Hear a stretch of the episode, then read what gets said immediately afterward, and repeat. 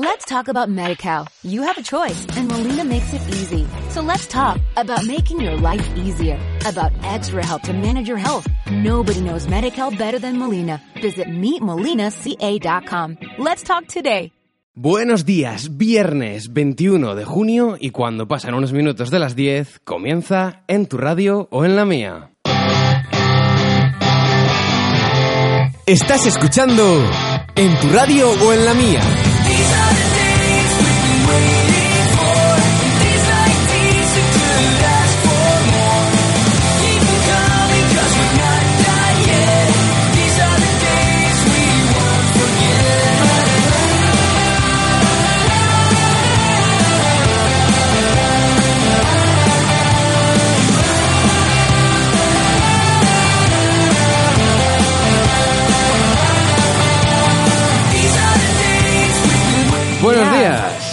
Cristina Noriega. Buenos días. ¿Qué tal? ¿Qué tal? ¿Cómo está ya terminando esta semana? Mira, bien. ¿Bien? Hoy ya, hoy ya no voy a decir que estoy mal, ni Así estresada, ni nada, porque llevamos ya unas cuantas semanas diciendo lo mismo. Así que no, esta semana bien. Dicen que quejarse está sobrevalorado, así que Sí, sí, sí, así que hay que ánimo positivo, todo para, para adelante y, y ya. que llega el fin de y el veranito. Sí. Además es que después de hoy, o sea, después de que acabemos el programa, yo voy a coger el coche y me voy a ir a Madrid. Así que mm, con Uy, ganas de, de, empe- de empezar ya el programa y de terminarlo, ¿eh? Por una parte. ¿Tu Madrid? ¿Y por qué tu Madrid? Pues porque tengo ahí, tengo que ir a un festival, creo, de baile. Festival Ah. de baile clásico. Pero si tú no bailas. Ya, pero Pues yo tengo no que ir a ver, tengo que ir a verlo. Buah, pues entonces Y luego tengo comida, tengo cumpleaños, etc. Entonces, vamos, va a ser un fin de semana un poco... De los divertidos. Sí, movidito. Pero bueno, por lo menos estoy lejos de aquí. Aunque bueno, me voy a Oye, Madrid, que pero hace... que- pero que- o sea, vete ya, vete ya. Esas a cosas ver, no me las quiero refiero, oír. no, lejos de aquí me refiero de desconexión un poco, Hmm. ¿sabes? Aunque bueno, me voy a Madrid, que va a ser peor. Por eso te iba a una decir. parte. Va a hacer mucho calor, no Sí. digo mucho más. ¿Qué te iba a decir? Que va a hacer mucho calor, ¿no? Sí.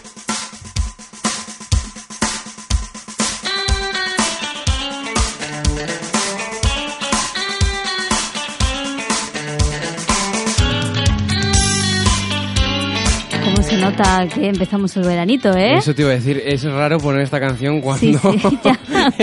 Por lo menos en Santander. No es que No, no, bueno no, no haga, pero bueno.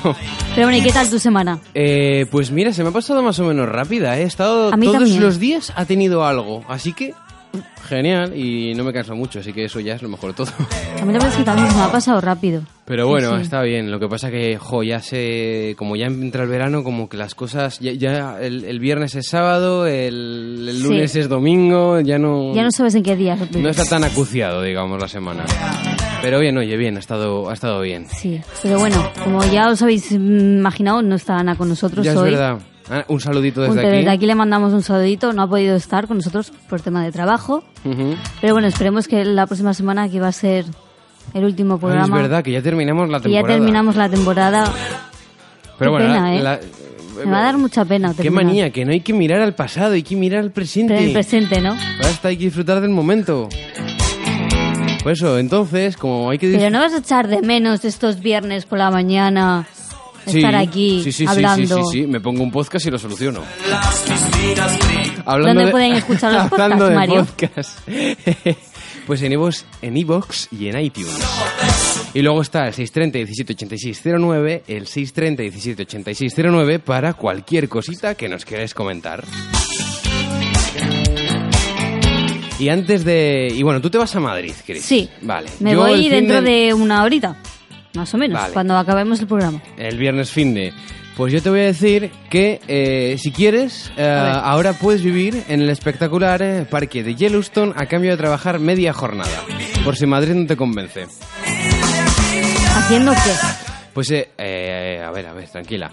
Es una, o sea, esto lo organiza una empresa llamada Shanterra Travel Collection. Y, bueno, está eso, reclutando gente para trabajar en el parque de Yellowstone en, eh, en Wyoming. El programa se llama Helping Hands y ofrece empleos a tiempo parcial para quienes quieran explorar el parque en profundidad. Y entonces, el truco va porque eh, pone la comida y el alojamiento en uno de los albergues a cambio de un trabajo de 20 euros a la semana en el servicio de cocina, limpieza o lavandería. 20 euros a la Donde semana. tú quieras, sí, sí.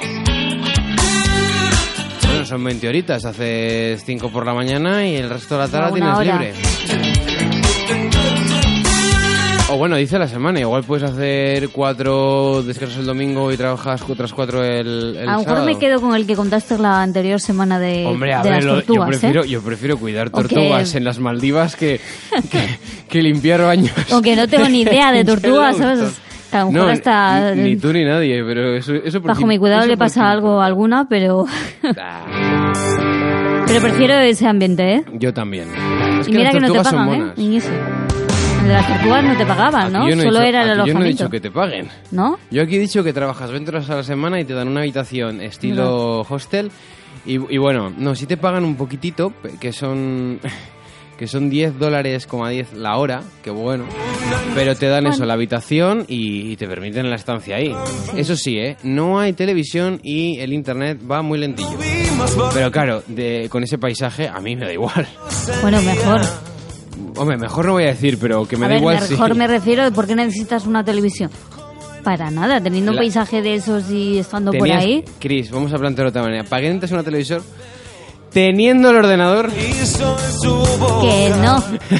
que nos tenemos que alejar de las te- un poco de las tecnologías, hombre. No, si yo me alejo todo lo que quieras, pero cuando hay necesidad, o sea, cuando no hay necesidad, Yo te ¿para qué hay que aseguro alejarse? que cuando me vaya de aquí dentro de mm, una horita más o menos, Que sí, que no hace voy a estar que- pendiente del teléfono en todo el fin de semana. Bueno, en- y vuelvo no el lunes. te lo crees ni tú. ¿Cuántas apuestas? No voy a apostar nada porque no te voy a controlar. No soy controlador. Y encima no voy a Madrid. Pero yo no, bueno, a ver, no sé si tú, por ejemplo, piensas lo mismo que yo. O si Bien. los que nos están escuchando, pero yo a veces necesito desconectar un poco. No, no, yo o sea, me refiero, hay días que estoy en casa y, y puedo tener el móvil en la habitación porque la verdad es que no, me apetece- no me apetece hablar con nadie, ni me apetece que, que me molesten. Estoy viendo tranquilamente cosas, series o Mira, leyendo fumando, o haciendo sí. otro tipo de No, no, actividades. yo estoy contigo. Sí. Y, tas- y y yo dejo muchas veces el móvil en, en la habitación. Desconectar Y- viene genial en la mayoría de luego. las ocasiones. Y, y todas las semanas hay, yo creo que está bien hacer eso. Sí. Y todos los días también un poco. Un poco también. Yo lo a hago partir de mucho. las 10 de la noche no hago nada. O sea, nada de trabajo.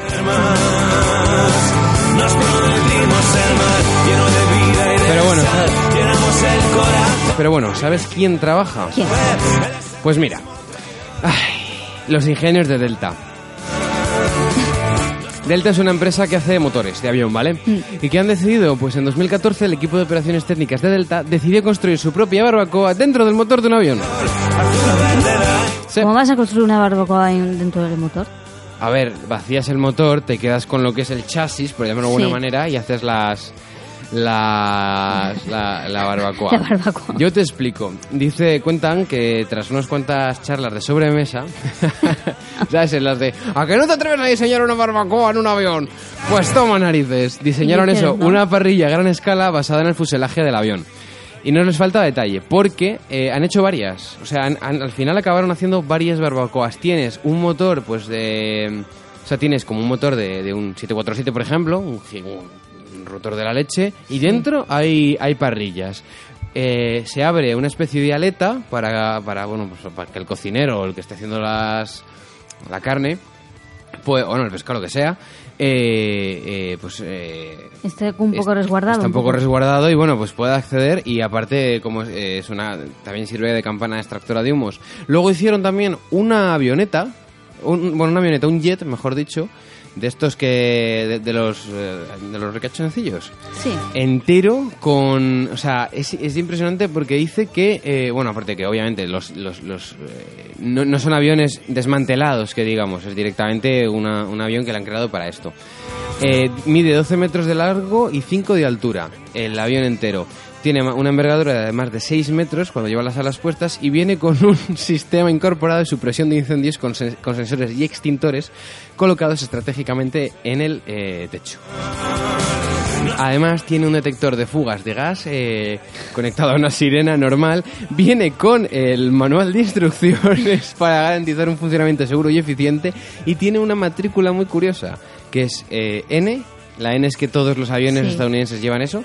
Y luego tienes B, BBQ DL, Barbacoa Coa- Delta. Pero entonces, o sea, lo crearon y está en el mercado ese tipo de... No, esto Ah, eh, o es yo para creo, ellos. yo creo que no debe ser para ellos. La Pero cosa, entonces se aburren mucho, ¿o qué?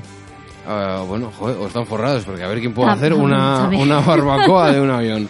Pues eh, te- lo mejor de todo, lo más importante de, de esta barbacoa gigante es que puede producir unas 500 hamburguesas por hora en seis parrillas independientes. Entonces, pues que la vendan, ¿no? Porque fijo que para un restaurante o algo... A mí me parece impresionante. A ver, puede estar chulo, ¿eh? Luego le pones LEDs y cosas de esas y no, y no tiene por qué quedar, por qué quedar mal. Nunca me había imaginado que iban a hacer una barbacoa en el motor de un avión. la Yo tampoco. Ya no sé cuál es lo siguiente. Pues. mm, Una bueno. cocina entera. ¿En un avión? Yo qué sé, te acu- yo me acuerdo aquella vez que hablamos de, de- de viviendas, eh, pues de las más raras que hay, había una, Sí. una- un acantilado gigante y Sí. dices, madre mía, eso ya me parece más impresionante que la barbacoa. También. Pero oye, igual encontramos un, un- algo híbrido entre, entre una persona que vive en un acantilado y la barbacoa al lado.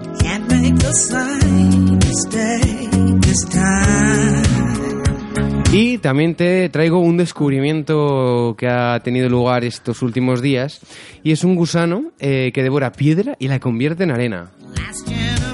Es una de esas cosas que ningún ser humano ver. está preparado para hacer, No. pero un gusano Un sí. gusano que es, no sé, enano, es chiquitín. Este, este mide, digamos, como un dedo humano, un poco Ah, más largo bueno. que un dedo humano. Es asqueroso, ¿eh? Se come una piedra Hmm. y luego Sí. la hace arena. Te cuento.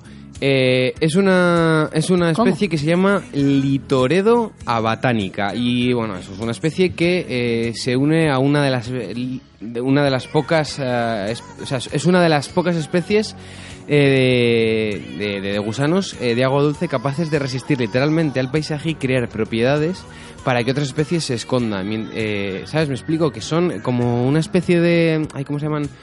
Estos que se mimetizan con el ambiente. Camaleones. Camaleones, pero estos son más listos porque en vez de decir voy a parecerme la roca, voy a com- Bueno, comerme la roca y me voy a meter dentro. Pues se encontró en el río Curioso. Batán en Filipinas y los científicos pues fueron informados eh, por los lugareños de, de allí que encontraron el- el- el- la, la criatura. La llamaban antigas que eso le decían que, que comía roca y eh, ¿De qué me alimento? De nada, de rata. Y, la, y se, la, y se, la, y se la, la, la criatura se la ofrecían a mujeres que habían sido madres hace poco, a modo de mascota o algo así, para inducir a la lactancia. Según, decía, según decían los de la tribu. Claro, a ver, es una tribu de Filipinas de no sé dónde, o sea... Sí, sí, a saber. no que está tienen- muy bien. Tienen tradiciones un poco raras. Pues es súper curioso porque, porque O sea, hace... a mí que no me den un gusano como mascota, ¿eh? No, no, ni a ti ni a nadie. Pues ves un pedazo, o sea, es, es una pedazo, un pedazo de agujero en la roca importante. Lo que me encantaría saber es eh, si lo que hace es, o sea, como pegarle un mordisco a la roca, masticarle, luego Sí. convertirla en arena, o pasa todo el gusano y la harina sale por otro sitio. Ay, es que de verdad, es que me da tanta... Igual que lo que hacen las serpientes. Ay, sí, sí, eso. No me gusta nada. Yo la verdad es que es el único animal que le tengo pánico. Yo asco. El- Asco y las arañas. Mira, yo las arañas no. Mm. Pero las serpientes sí. Mira todo lo que pueden hacer. Quita, ¿Qué pueden hacer? Pueden, pueden pilotar un avión, como vimos las serpientes en el avión. Mira, una de las películas que no se cuela pero es mala. Muy mala. Y luego te traigo la patata más cara del planeta. ¿Cuánto crees que puede costar el kilo? Venga. no sé. Ahora más cara, ¿qué va? ¿Por los mil euros? Jo, ¿El kilo? No No, sé. 500, hombre, 500. 500, A ver, yo creo que 500 euros un kilo de patatas ya es bastante, ¿eh? O Sí, sea, sí, pero como dices la más cara, digo, me me, la me he ido a, Joder. me he mil. Bueno. 500, ¿dónde Pues, es? ¿Y qué, por qué 500. tiene, ¿Y qué tiene de especial esta patata? Te cuento, te cuento.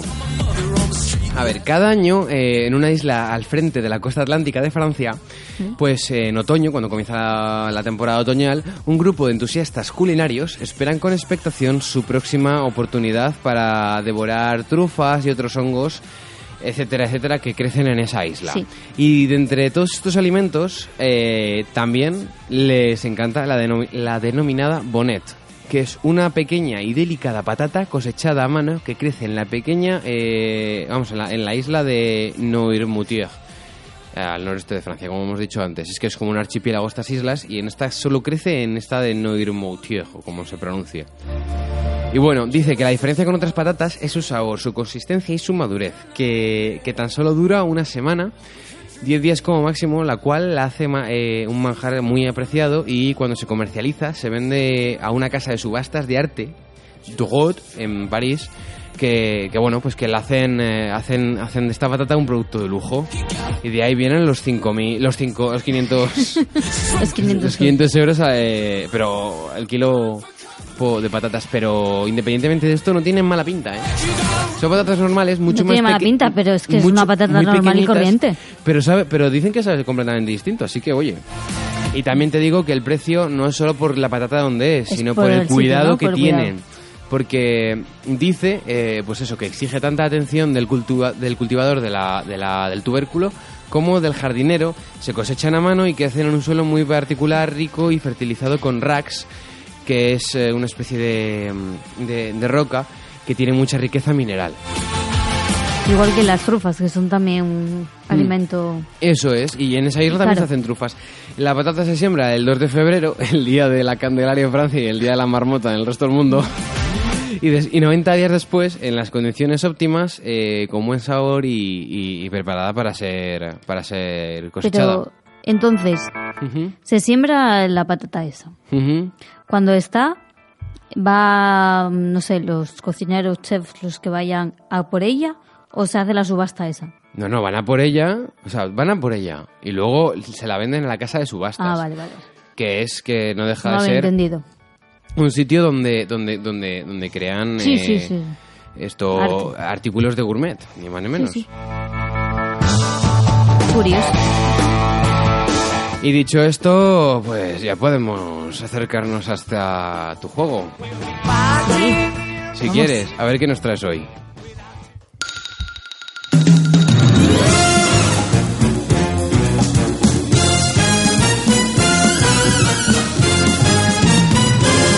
El juego de Hollywood. Con Cristina Noriega.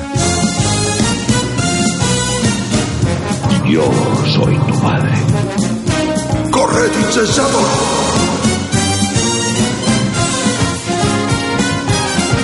Sayonara, baby.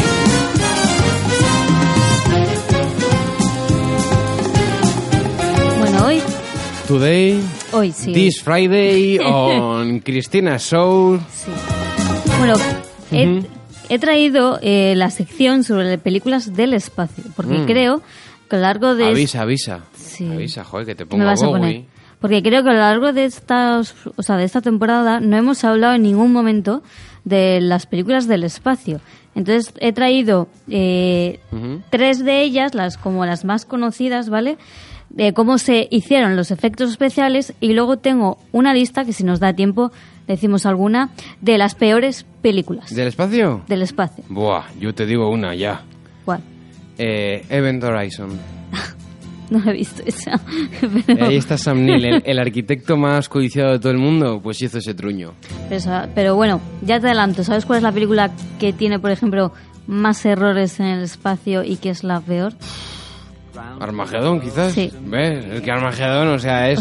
Esto lo he discutido encima con otra persona hace poquísimo.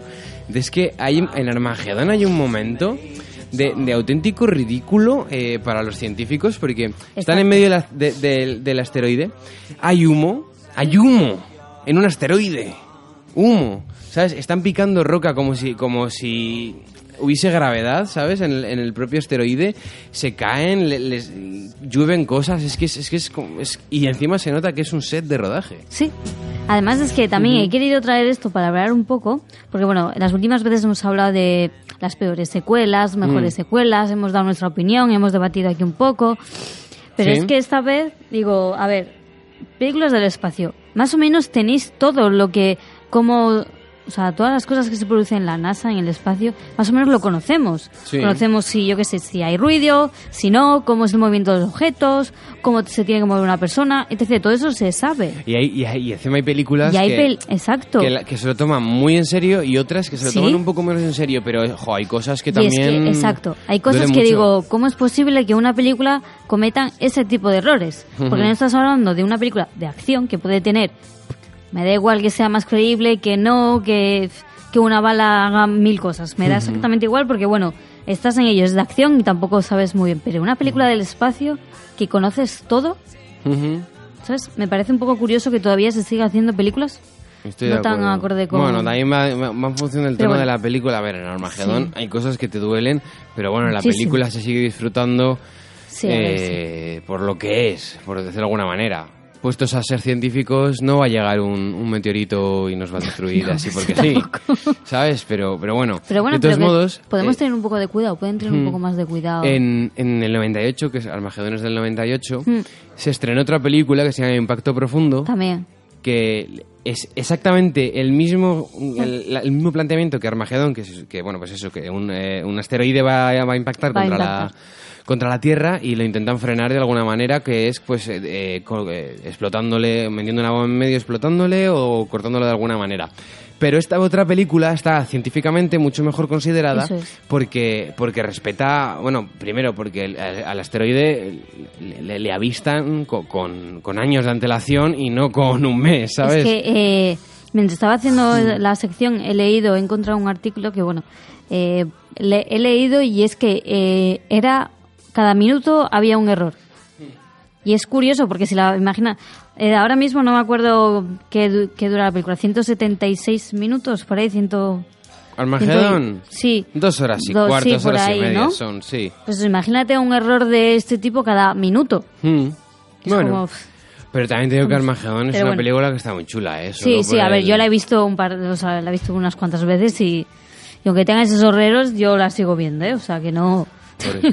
Y esa otra película que digo es que, o sea, intentó eh, dar otro punto de vista muchísimo más científico al parte de la acción propia que ella, pero se intentó ser mucho más realista. Es como las películas de Roland Emmerich, que es el que hizo Independence Day, eh, El Día de Mañana, 2012, etcétera, etcétera, que son películas que científicamente pueden... Tampoco.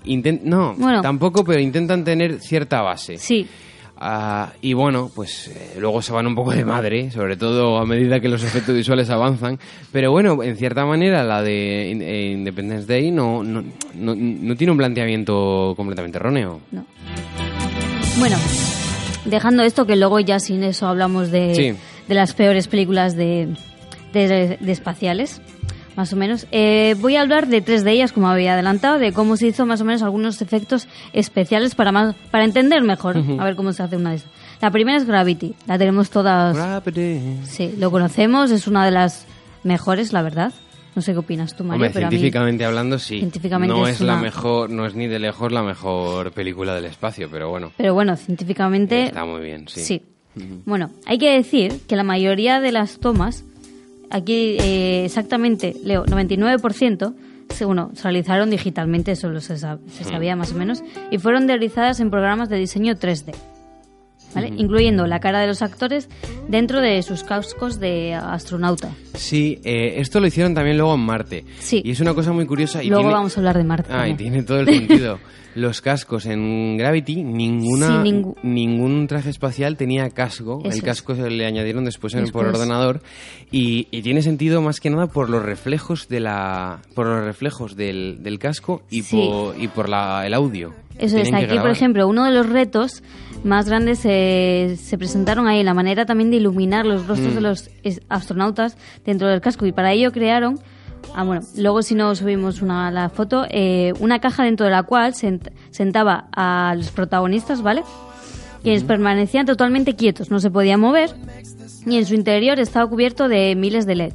Entonces eso es lo que hacía que también el reflejo y todo se viera más... Sí, porque hay una cosa que se nos olvida a veces y es que intentamos que todo sea realista, pero también tiene que ser bonito. Sí. Lo realista pues está bien, pero si no es bonito pierde mucho Eso es, y que se podía encender, apagar en el orden que ellos quisieran. O sea, ellos decidían qué, qué Con- luz encender, qué no, qué tipo de iluminación, todo. Qué foto más bonita tiene Gravity, ¿eh? Sí, me encanta. Es que la hizo un señor muy bueno. Por ejemplo, otro, otro aspecto dice Tim Weber, el supervisor de efectos especiales en esta película. Oh, el señor Tim, Timmy, Timmy, Sí, joder, Timmy, es que yo no sé por qué le dices el apellido si le sabemos Bueno, todos. Por si acaso. hicieron y, eh, y Cuaron hicieron un viaje a la NASA para experimentar la instalación de la, de la ingravidez. Y grabaron esas naves en poco, o sea, es poco práctico, por lo que el equipo utilizó una combinación de cámaras de movimiento controlados y torres de luz para simular los efectos de la microgravedad. Claro, a veces es más fácil, en vez de colgar, normalmente los astronautas, o sea, los Se- actores astronautas se les colgaban por cables. Pero a Eh, veces es pues- más fácil utilizar, o sea, mover simplemente la cámara para simular ese movimiento. No va a haber diferencia. Eso es. Aquí vamos a lo que dices tú.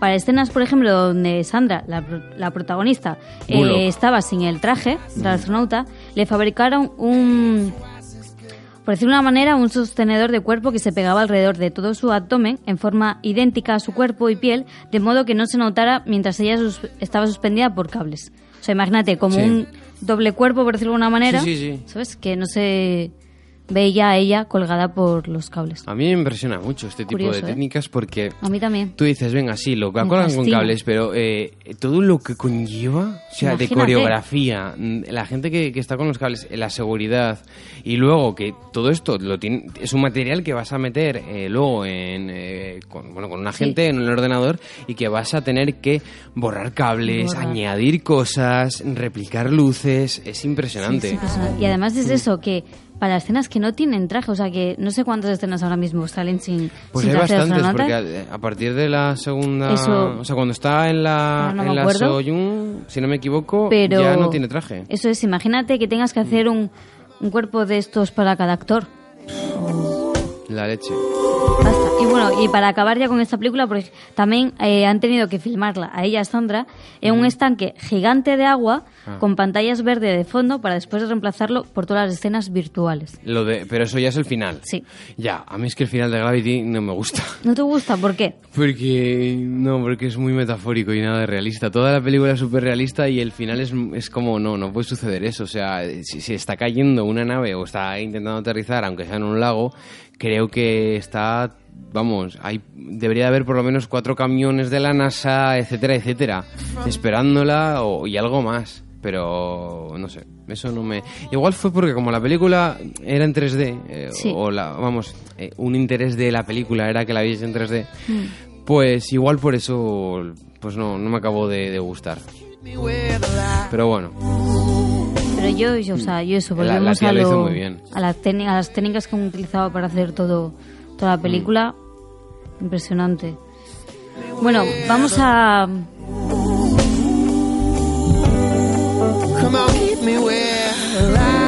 Por ejemplo, otra película que Sí. también ha, ha sido importante y bueno, y que todos los conocemos es Marte. Hemos, hablado antes de ella. Marte o el marciano, porque O ya sabemos marciano. que aquí en España lo que es eh, traducir títulos somos de lo Somos, más somos originales. malísimos, ya habíamos O sea, hablado, ya hablamos alguna vez de... Buah, el otro día, de los títulos. eh, como, es, como hoy se estrena Toy Story 3, Sí, 4, cuatro, perdón, cuatro. pues el otro día he, vi- he visto un póster de Toy Story eh, de la original, de la del 95, pero ¿qué pasa? Que le he visto el póster en castellano, hay Toy Story y abajo, entre paréntesis, juguetes. juguetes, ¿no? Madre mía, ¿por qué se les va así la pinza? Me quedo, me quedo con todo esto. Toy Story, ya en la segunda no lo hicieron. Jo, yo tengo ganas de ir a verla. Yo la veo el domingo. Yo no, yo no creo que me vaya, que vaya en Madrid al cine. Hay aire acondicionado, piénsalo. Ya, pero no me enojo. eh. no, no. Bueno, Marte, vamos a hablar primero de los decorados. Sí, Impresionante, ¿no? de ¿Qué te Ridley parece? Scott. Eh, los decorados fueron, muchos estuvo firmado en Jordania, se Exacto. utilizaron un montón de, o sea, se, se rodaron plate, que son, digamos, las placas que utilizan Sí. luego para los fondos, muchos de ellos en, Jor- en Jordania. Y claro, eh, Jordania tiene, la característica del color rojizo, color de, los- de la, de la Es que me arena. impresionó a mí también cómo se hizo Marte. y quedado, A mí me impresionó yo creo que más Marte que Gravity. En Mm, estos aspectos, ¿sabes? hombre, o sea, como... Es distinta la película. Sí, es, es que son películas sí, distintas, son y se nota según la ves. Pero me da igual, cualquiera de los dos está genialmente hecha. Bueno, pues eso, te confirmo que ya lo sabías. Pero bueno, se transformó eso, se hizo prácticamente en el desierto del sur de Jordania, es- es, eh, o sea, especialmente en Wadi Rum. En En Guaderrum, Guaderrum. joder, ayer he estado yo en Guaderrum. Sí, Joder, yo, vamos, veraneaba to- de pequeño todos los veranos estaba ahí en Wadi Rum, eso. ¿sabes? Por algo te crees que vengo moreno. También, por ejemplo, dice que de crear algunos paisajes especiales recurrieron a los efectos visuales, pero hay que decir que también grabaron muchas escenas con decorados que consiguieron eh, transportarnos a ese cuarto planeta sistema solar. O sea, como es fácil imaginar, se utilizó 3D, paisaje claro. fractal y capas añadidas con neblinas, humo, fenómenos atmosféricos, etc. Todo lo que la película... Es que, eh, aparte, bueno, a ver, yo, yo leí el libro, entonces hay diferencia Mm. entre la película y el libro. La película es la película, quiero decir, necesita las partes que se añadieron al libro para que esa película funcionase. La película está muy bien. Pero, pero al final sí que se, se pasa un poquitito por, por el arco del triunfo lo- el aspecto científico, ¿eh? De, joder, está ahí el, el Matt Damon metido en una capsulita en el espacio, luego le rescatan. Eso ya es un que poco no, rizar el rizo. que sí, sí, sí. Pero bueno, funciona. También, por ejemplo, aquí igual que Gravity, también uno de como retos, por decirlo de una manera, fue los cascos, lógicamente. Los cascos, que Siempre ya los digo, cascos. todos los cascos, todos los visores están en- es. son digitales. Sí, y aquí dice, las imágenes que reflejan son, fueron añadidas digitalmente a su alrededor, incluso algunas viseras de cristal se crearon después, después para ajustar los reflejos y transparencias de una forma más realista.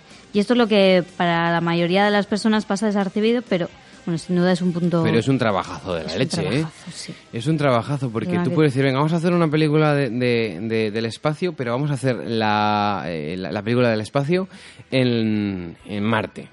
Vale, dices, jo, pues mucho más fácil porque menos efectos visuales, menos dinero, menos tal. Y luego de eso te encuentras que, bueno, tienes Jordania, pero Jordania es Jordania, ¿no? Tienes que allí. maquillarlo de algo. No, tienes que irte hasta allí, tienes que rodarlo y luego lo tienes que Eh, cambiar en cierta manera para que la gente no, no, No lo, sé. no lo reconozca a la primera. A la primera. ¿Qué pasa? Que aparte de todo eso tienes estas cositas, que si una tormenta de arena, los cascos, eh, pues añadir eh, la, la casa, las huellas, quitar huellas, de, o sea, borrar huellas del equipo. Este tipo de, de cositas pequeñitas que o que parecen que son pequeñitas, pero que luego alargan bastante la producción y, y suben los cortos. Bueno, y ya para terminar con esta, con Marte, eh, no sé si tú tienes en mente cuando salió la sala de control de la NASA. La había- sala de control sí, de la NASA. En la que aparece, por ejemplo, una, una pantalla gigante. Es que, joder, he visto tantas películas así que Bueno, ya... En un me momento pierden. sale pues Sí. la sala de la NASA donde pues donde le están controlando y todo eso y hay miles de pantallas, hay una pantalla gigante. y, y en esta, o sea, y lo que hicieron es eh, en lugar de utilizar un croma en el que se vean pues los monitores, etc. y añadir más tarde las imágenes, eh, Scott prefirió ver los gráficos mientras se rodaba. Sí, que eso es una cosa que han hecho también eh, hace un par de años en Rock One, en la de Star Wars, que utilizaron, Sí. en vez de, o sea, cuando tú estás rodando pues un coche o pues una nave espacial o, o algo con un fondo, Hmm. Eh, tienes varias maneras de hacerlo. La primera es utilizar proyectores y proyectar detrás la, Lo que- lo, lo que se está, lo que lo que se se va a ver, el fondo. La otra es utilizar el croma. ¿Qué ocurre? Que a veces no tienes, la gente pues se pierde un poco, no tiene referencias, la luz que refleja en este caso pues un fondo o la pantalla no es la misma, etcétera, etcétera, Mm. y tienes que cuidarlo más. Y, y últimamente pues está, está ampliándose la tendencia de utilizar directamente los fondos que vas a, que vas a rodar en, en- en esos, en esos platos.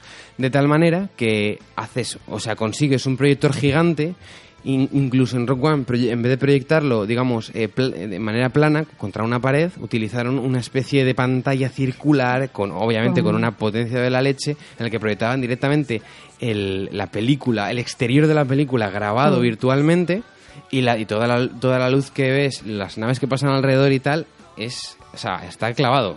Y eso es un mérito y un trabajazo de la leche, de querer hacer las cosas cuanto mejor, mejor.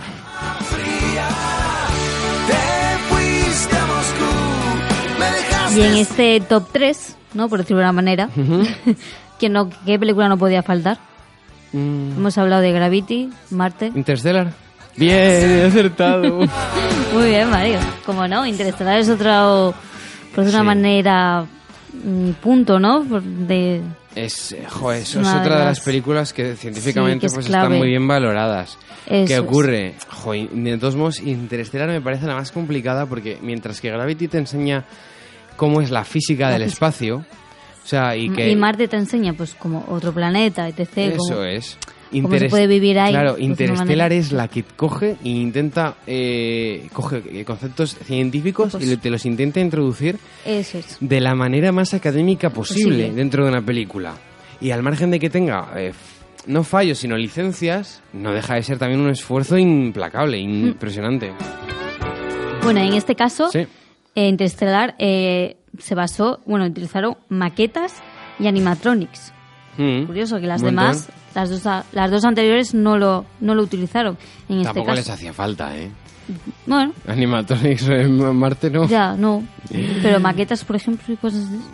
Ah, Hombre, a ver, se, en Marte se rodó muchas cosas en, en set, o sea, Sí. la, la, eh, la nave, o sea, la nave espacial y todo eso, eh, la- las Sí, cabañas donde set. viven, la Eva, creo que se llama Eva, eh, está en set y, y muchas de las cosas que hicieron en Gravity también. Lo que pasa es que, claro, a veces es- no se puede hacer todo. Y viene bien que no se pueda hacer todo. Eso es. Y aquí en Interstellar, joder, eh, hay, hay, alguna, hay algún plano hay- o hay muchos planos que no tienen ningún efecto por ordenador. No. Eh, yo recuerdo el, el final con el tercer acto que está Matthew McConaughey suspendido entre una especie entre como eh, un telar gigante donde ve lo que ve la habitación de su hija hace X años, etcétera, etcétera. Todo eso ah, era práctico, Sí. o sea, se, se creó en ese en ese Sí, sí. en, un- en un, en un plató, en un set, y luego obviamente se extendió ese, ese, ese plano eh, digitalmente para Hmm. hacerlo más grande. Por ejemplo, en eso, en las escenas de gravedad cero, se usaron varios trucos que ya, bueno, aquí dice que ya se habían utilizado anteriormente en la película Inceptio. En origen, que sí, Eso es que, a ver, Nolan es un director... Por ejemplo, eh, decorados construidos verticalmente, Sí. con los que consiguieron que, por ejemplo, el techo y el suelo fueran las paredes y usando sistemas de poleas para bajar a los actores y simular como la falta de gravedad. Eso es. En Nolan es un director pues que intenta hacer muchas cosas en set, que es muy beneficioso para que luego, eh, bueno, para que sea más fácil para la gente de, de los efectos visuales y para y para que quede mejor. Todo lo que puedas hacer en será mejor que hacerlo mejor en que- el ordenador. que el ordenador. Por el mero hecho de, de que hacer algo ya en el ordenador es eh, a, a la mínima o, o cuando son eso cosas muy de- en, en cuanto los, los actores tienen que interactuar se va se va a notar bastante y este y este hombre ya lo hizo en Origen, En Origen. que construyó una especie de tubo gigante donde metió el Película que a mí me ha un- costado entenderla, ¿eh? ah no, a mí no me parece tan complicada A mí sí, yo la vi la primera vez y dije, está muy bien, o sea, me gusta el tipo de película, pero no llego a entender qué es lo que me quiere decir, ¿sabes? O sea, no llego a entender en sí lo que es bueno la cuestión. Bueno, y me la tuve que ver varias Sí, veces, o sea, ¿eh? Después. Yo, siempre digo, si a ti la película te entretiene y te ha gustado, Sí, te la has pasado bien, la película no hace falta que le busques pero no entendía, ¿eh? otro significado. No la entendía, me costó una Pero está muy bien. Sí, sí. Bueno, ya para acabar, eh, por ejemplo, las tomas que aparecen en el agujero negro, como ya habíamos adelantado Mm. anteriormente, se contrataron científicos Sí. para que explicaran a los creadores también de los efectos especiales cómo podían representar visualmente lo que sucede en estos fenómenos. O sea, que todo te- estaba bajo... ¿Eh? Gargantúa, el, ¿cómo se llamaba el agujero el agujero negro Sí. de Busan? No me acuerdo cuál era de los dos. Así Y que todo estaba un- bajo la supervisión, por un- decir de una manera, de científicos que la- les aconsejaban. Contrataron a un... los de... Ay, Double Frame o algo así, Frame, o Framestore, no me acuerdo cuál fue, cuál fue la empresa de efectos visuales que lo hizo. Bueno, contrató Nolan a, a un científico, a un... eh, jo, no me acuerdo el nombre, que bueno, que también había, había asistido en otras películas, como en Contact, en la de CMX, en la de Jodie Foster, del 97, y creo que en Gravity también había hecho algo. Para eso, para intentar darle, o para intentar reflejar de la manera más científica la, la realidad en la película. Y de hecho, si no me equivoco, para Interestelar este hombre eh, escribió unas escribió ecuaciones que luego esas mismas ecuaciones se introdujeron en hicieron. el ordenador y el ordenador calculó, pues visualmente, gráficamente, cómo era, Oh. o cómo sería el aspecto de, de ese agujero de gusano, agujero negro. Eso también tiene un Mm. Es mérito que de me- la leche. Sí, ¿eh? sí. Pero Todas dices, estas cosas me fascinan. ¿Cómo se mezcla la, eh, pues el entretenimiento para divulgar y cómo se utilizan Mm. Para- las técnicas, en este caso, pues ordenadores, ya no solo para conseguir imágenes más impresionantes, sino para efectos, hacerlas etc., más pero- realistas. Sí. Ya, bueno, yo mientras estaba haciendo esto eh, hay muchos vídeos y yo la verdad es que desde aquí os aconsejo que lo veáis. ¿eh? Si os interesa todas estas técnicas, cómo hicieron las películas, etc., están muy bien los vídeos y te lo explican todo también. Y este, sí, en Ah. caso de Interestelar es, es- A ver, igual también hay mucha gente que...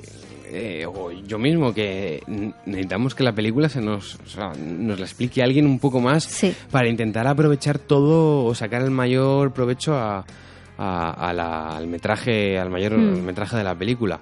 Y estos vídeos pues ayudan mucho. Así que nada, ahora, ahora sí yo quiero entrar en el morbo de cuáles son las peores películas espaciales de la, bueno, a de ver, la historia. espaciales. Yo enco- he encontrado una lista que son, bueno, eh, peores películas pero con errores científicos. Ah, vale, vale. ¿Vale? O sea, vale. todo un poco. Están mezcladas ahí tanto espaciales como películas que tienen errores científicos, pues, Me vale, que no vale. tienen nada que ver, vamos. Bueno, en la primera está 2012, ¿vale? Que ya hemos hablado de ella. 2012, la de Roland Emmerich. La- o sea, la, la película que se llama 2012, que es de 2009. Sí. Que es eh, que, bueno, que Es eh, los el mayas mundo. predijeron el, el El fin, fin del, del mundo, y mundo, resulta que que los neutrinos qué. del sol pues calentaban la tal.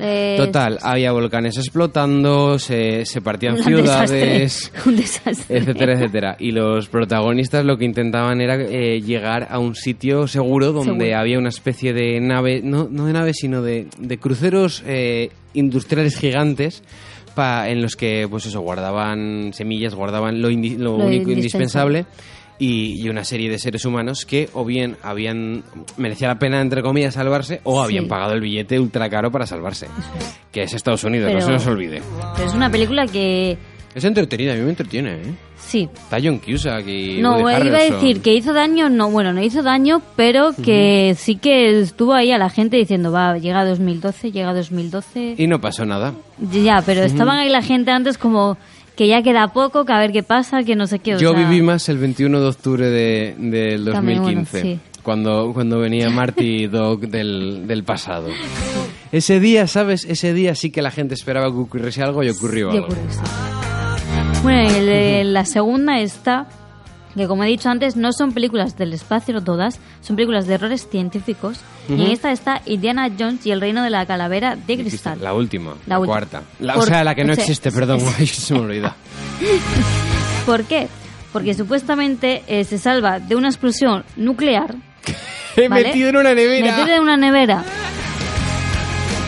Es imposible. A ver, pero es, o sea, no es que sea ¿Vale? imposible, porque yo Es recuerdo que hubo una polémica de la leche en esta, eh, vamos, con esta escena en concreto, por eso Indiana Jones eh, están haciendo un campo de pruebas nucleares y Mm. va a explotar una bomba nuclear. Entonces Indiana Jones se mete en una casa de, de- de tal, de, de- vamos, de plástico, por decirlo de alguna manera, se mete en una, Una- nevera, una nevera.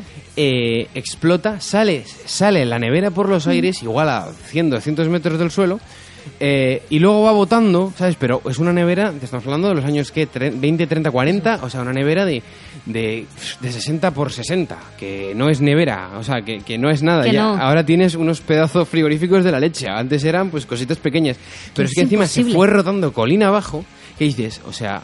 Puede ser ya por el- puede ser por la radiación, puede ser por la explosión, puede ser por el golpe, puede ser por el mareo o puede ser yo que sé porque te haya roto algo.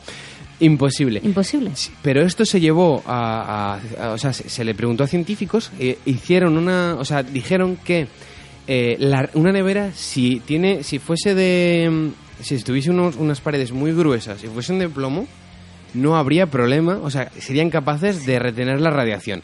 Pero de ahí a, Pero, a a la ver, hostia, a la exacto. caída, el giro y Pero, todo el no rollo, qué, no, que no. que no.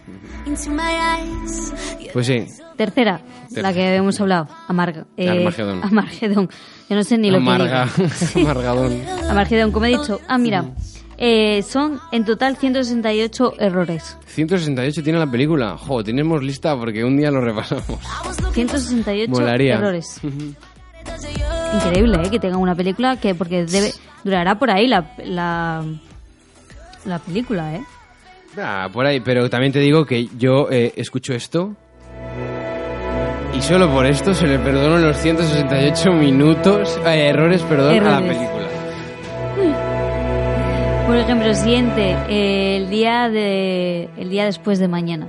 Ah, otra de Roland Emmerich. Es que Sí. este hombre quiere hacer cosas como de, de- Muy- con una base bastante muy- científica, pero, pero luego, luego se, le va, se le va. Sí, se le va, completamente. Y es no, eh, señor, o sea, director, céntrate en la base científica y luego ya si eso da pinceladas o algo, que se te vaya la Hombre, olla, a pero ver, director, No por sé. favor, si quieres hacer una película eh, o colárnosla eh, científicamente, bueno, desde ese punto de vista, vamos a darle, pero vamos a darle del todo. No Mm. al principio un poquitito y ya luego nada. Pero ya lo vamos viendo, porque fí- fíjate, la antes, la de 2012, el mundo se acababa por los mayas. Pues imagínate. Pero mira cómo suena esto. I could stay lost in this moment forever.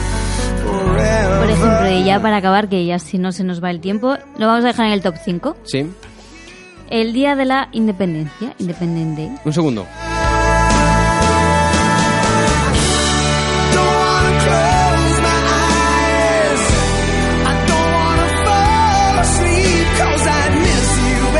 Es que es brutal, ¿eh? Es que es brutal. Y también te digo que al margen de que la película tenga todos los errores, tú ves despegando eh, esta Liv Tyler tirada en, en- Sí, en- y que sobre la a mesa ver, y tal. Es que Que por ejemplo sabemos eh, que son tantos errores porque... Mm. Bruce Willis muriendo, que es una de las cosas que nunca vas a ver en la vida. Porque hay gente, pues eso, hay científicos y tal, pues que dicen, esto no es así, eso Mm. tampoco. Pero vamos, que yo, por ejemplo, no me he enterado de casi de, a lo mejor me he enterado de Claro, algunos errores, pero no son todos. películas. Tú tampoco, y la gente que va a eso, pues tampoco, ¿sabes? Lo o sea, no tenemos, lo disfrutamos. Sí. Entonces, estábamos con Independence Day. Eso es. La El 1 o top la cinco. 2, porque la 2 eh, es horrible, no la he visto, pero me han dicho que es, o sea, horrible no, es lo siguiente. No, en real- no me pone cuál de ellas. Bueno, será la original, supongo. Sí. Pero esa no está mal, hombre.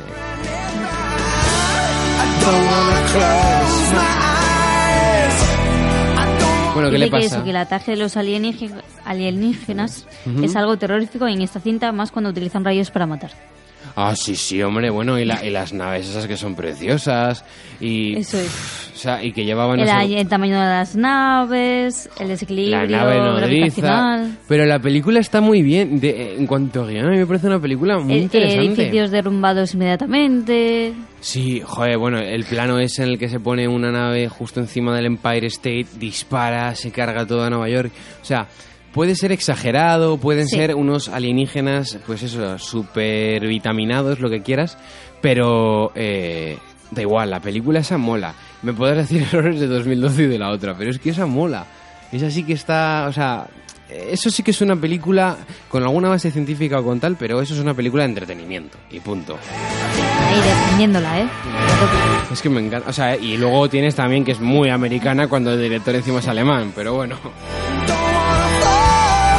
Pero bueno. Hace mucha gracia algunas eh, las películas americanas que siempre tienen que meter ahí sus sus toques Ah, y sí, pero, pero el, su el- banderita, sus a ver si, te- si, acciones, si soy capaz de encontrarte sus el actos, sus comportamientos, todo y a veces es como, venga, hombre, el- tampoco hace falta. el discurso que tiene, eh, porque es que encima se llama Independence Day porque destroza, de- derrotan a los, Sí, a a los alienígenas eh, el 4 de julio. sí. Y, y el discurso que hace es la leche, o sea, es la leche... A ver si encuentro... Ah, mira, aquí está. Un segundo que carga. Hoy un nuevo significado. Ahí, desde el principio. Necesitamos que todas las tripulaciones de vuelo se dirijan Es que es brutal, ¿eh? Mayor, ¿me permite? Desde luego. Buenos días. Buenos días. Es que es muy bueno porque coge el presidente y dice buenos días, no le hace nadie ni caso, luego bueno, buenos días. Ahora, estos aviones se unirán a otros de todo el mundo para lanzar la mayor batalla aérea en la historia de la humanidad. La musiquita es que es Es brutal. mira para abajo. La humanidad. La humanidad. Esa palabra adquiere hoy un nuevo significado. Tenemos que dejar a un lado nuestras insignificantes diferencias. Estaremos unidos por un interés común. Tal vez el azar ha querido que hoy sea 4 de julio. El, el azar, ¿eh? no el y que de nuevo pero vayáis a luchar por vuestra libertad. ¿Qué te iba a decir? Que dejamos aquí el discurso y pasamos... A tu sección, que nos traes hoy? Sí, hoy traigo deportes chulos, deportes de estos de... A ver, a mí el deporte, bueno, un ratito, ¿no? Pero, pero yo hoy te traigo deportes pues, que, que molan para algo más de un ratito. Tiempos locos con Mario del Barrio.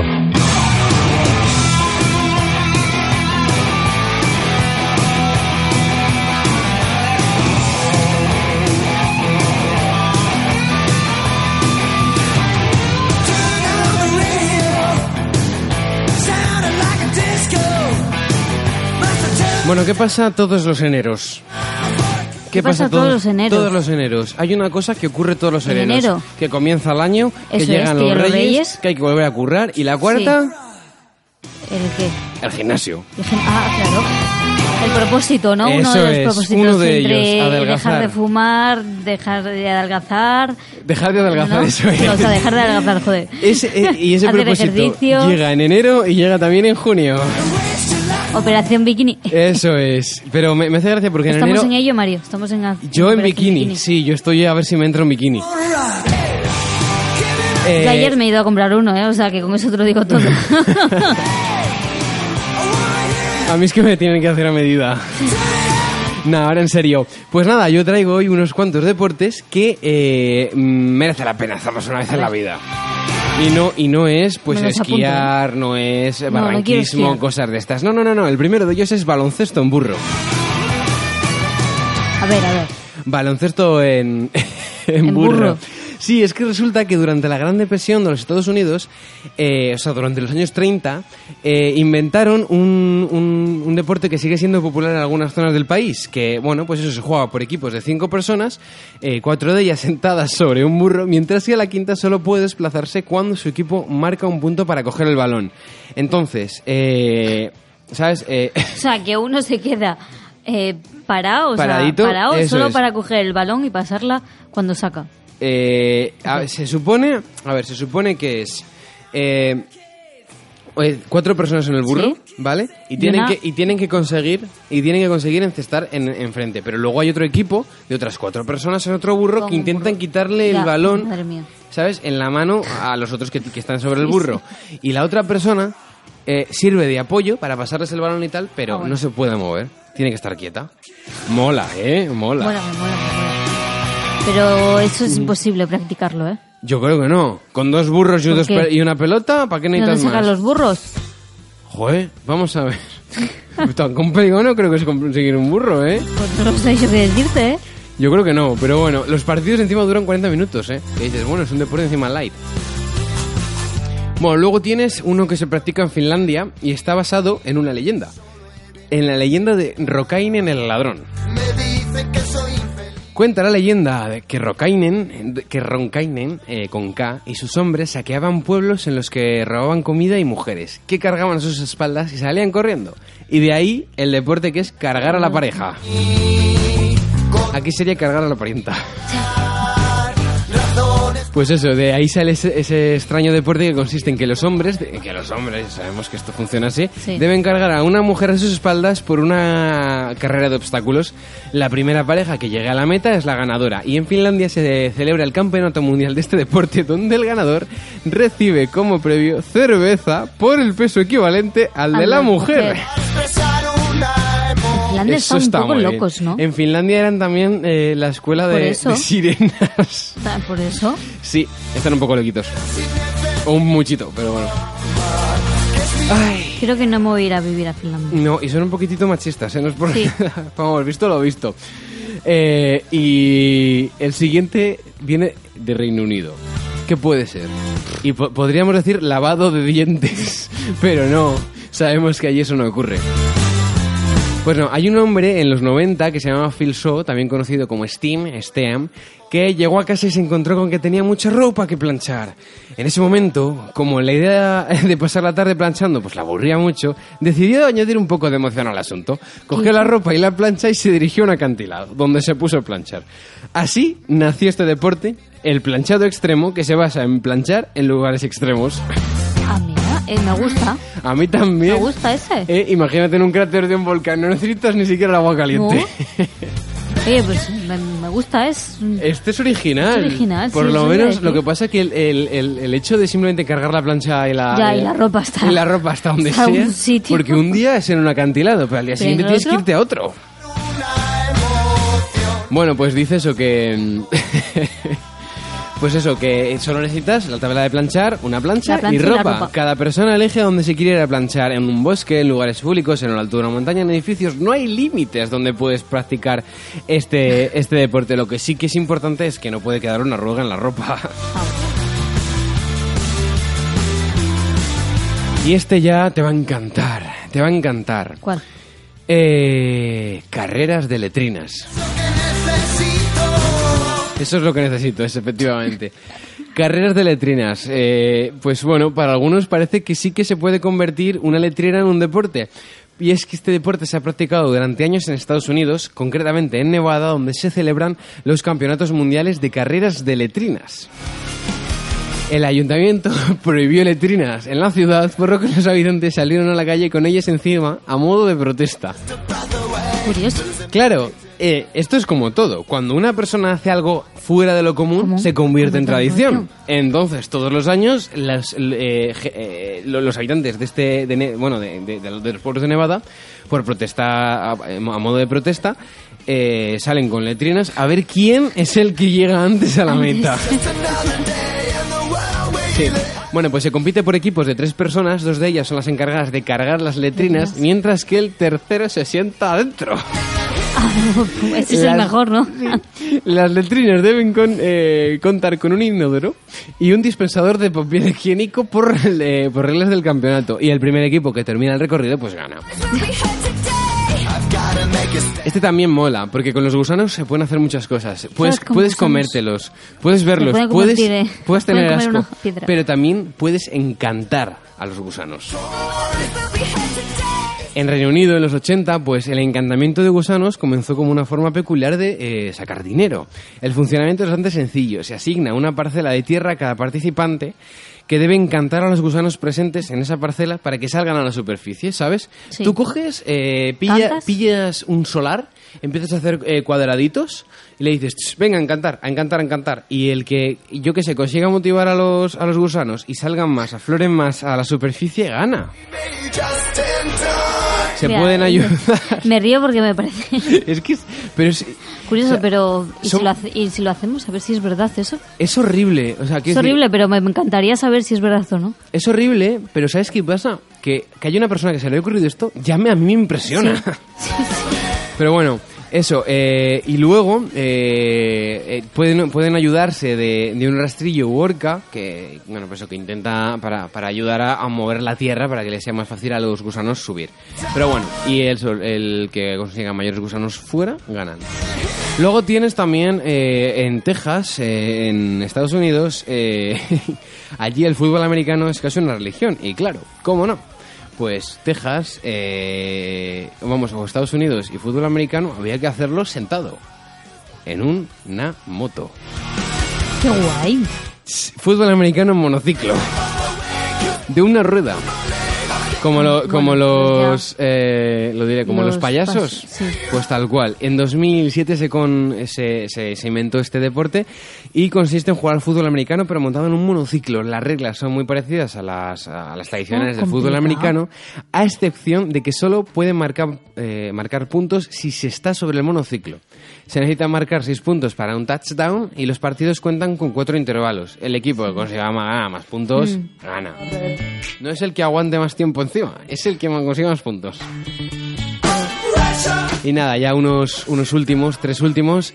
Eh, Reino Unido, eh, Staffordshire, eh, Wheaton, eh, 1974. ¿Qué ocurrió en aquella, en, aquel, en aquella localidad en 1974? Pues un grupo de amigos inventó la lucha de dos gordos del pie. Lo típico, oye, que son las Olimpiadas, no Claro. sabemos. Jo, es que encima mira Reino Unido, que es que no, hace, no, no, no tiene ningún deporte por el que sobresalga. Y dijeron, oye, Pues pues vamos a solucionarlo. Lucha de dedos gordos del pie. Y es parecido a un pulso de dedos, al típico de que coges la mano y Sí, tiqui, tiqui, ese. tiqui, tiqui, salvo pues eso que, que, que lo hacen con los pies. Y antes de comenzar, los dedos de ambos jugadores deben de, deben de ser examinados por personal de enfermería para garantizar que no se ha realizado ningún tipo de intervención que pueda dar ventaja sobre el oponente. Que es que tú lees esto y dices, es que hay gente que igual se opera el pie para ganar. ¿Para qué te vas- ¿Y qué te vas a hacer en Yo el pie para ganar? Pues poner una espada, algo así, o, o electrificarlo para que no te lo o algo. Algo así, sí, sí, sí. Pero bueno, eso, eh, una vez realizado el chequeo, se entrelaza el dedo gordo con el del oponente y comienza el pulso.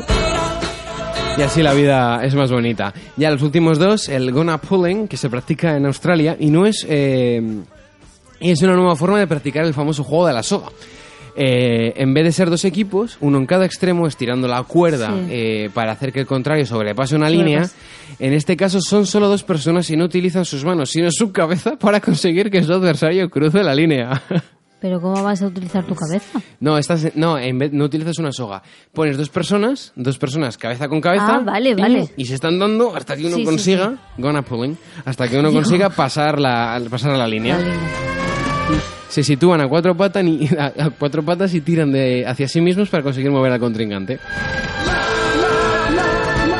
Ese sí que lo había Sí. oído. ¿Ah, sí? Sí, Yo esto lo había visto, pero con otras cosas. Con la cabeza, no sé. De todos modos, tiene que doler luego mucho, ¿eh? Sí, pero el niño está prohibido.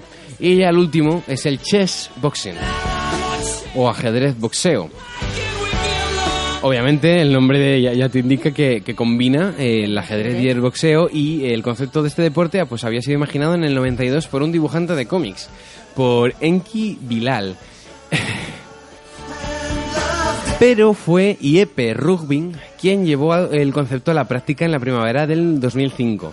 El deporte está con- eh, controlado por la Organización Mundial de Ajedrez Boxeo, la WCBO, la WCBO, lo repito, y ha contado ya con varios campeonatos mundiales. Según las reglas, eh, un encuentro entre dos oponentes consiste en 11 rondas, durante los que se alternan entre boxeo y ajedrez, empezando cuatro minutos de partida de ajedrez y seguidos por dos minutos de boxeo. Ah, bueno.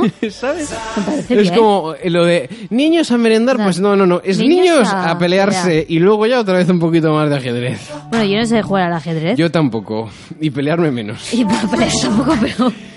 Pues Pero eso. mira, así dejas, o sea, te relajas. Ay, no, porque no, el ajedrez debe ser muy... O sea, tienes que pensar mucho. Tienes que tener mucha concentración.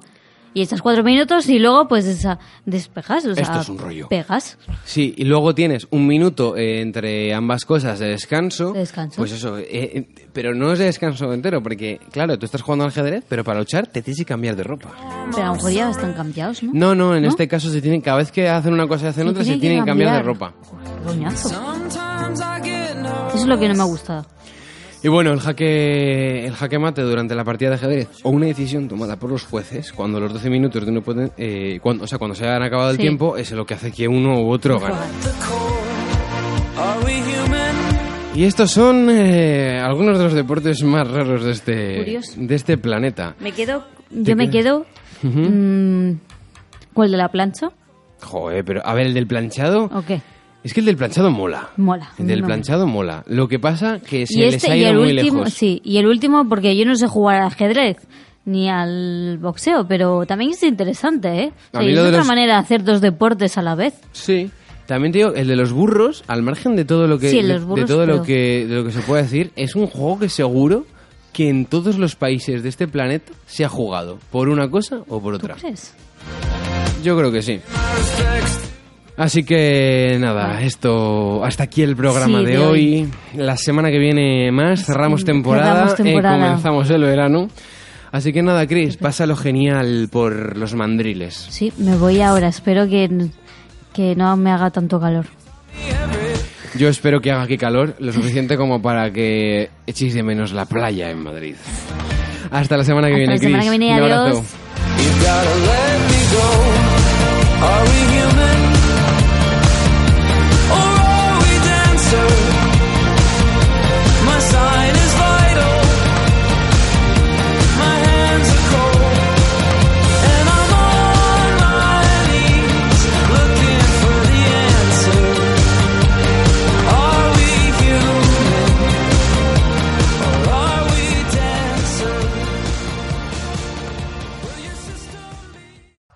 Let's talk about MediCal. You have a choice, and Molina makes it easy. So let's talk about making your life easier, about extra help to manage your health. Nobody knows MediCal better than Molina. Visit meetmolinaca.com. Let's talk today.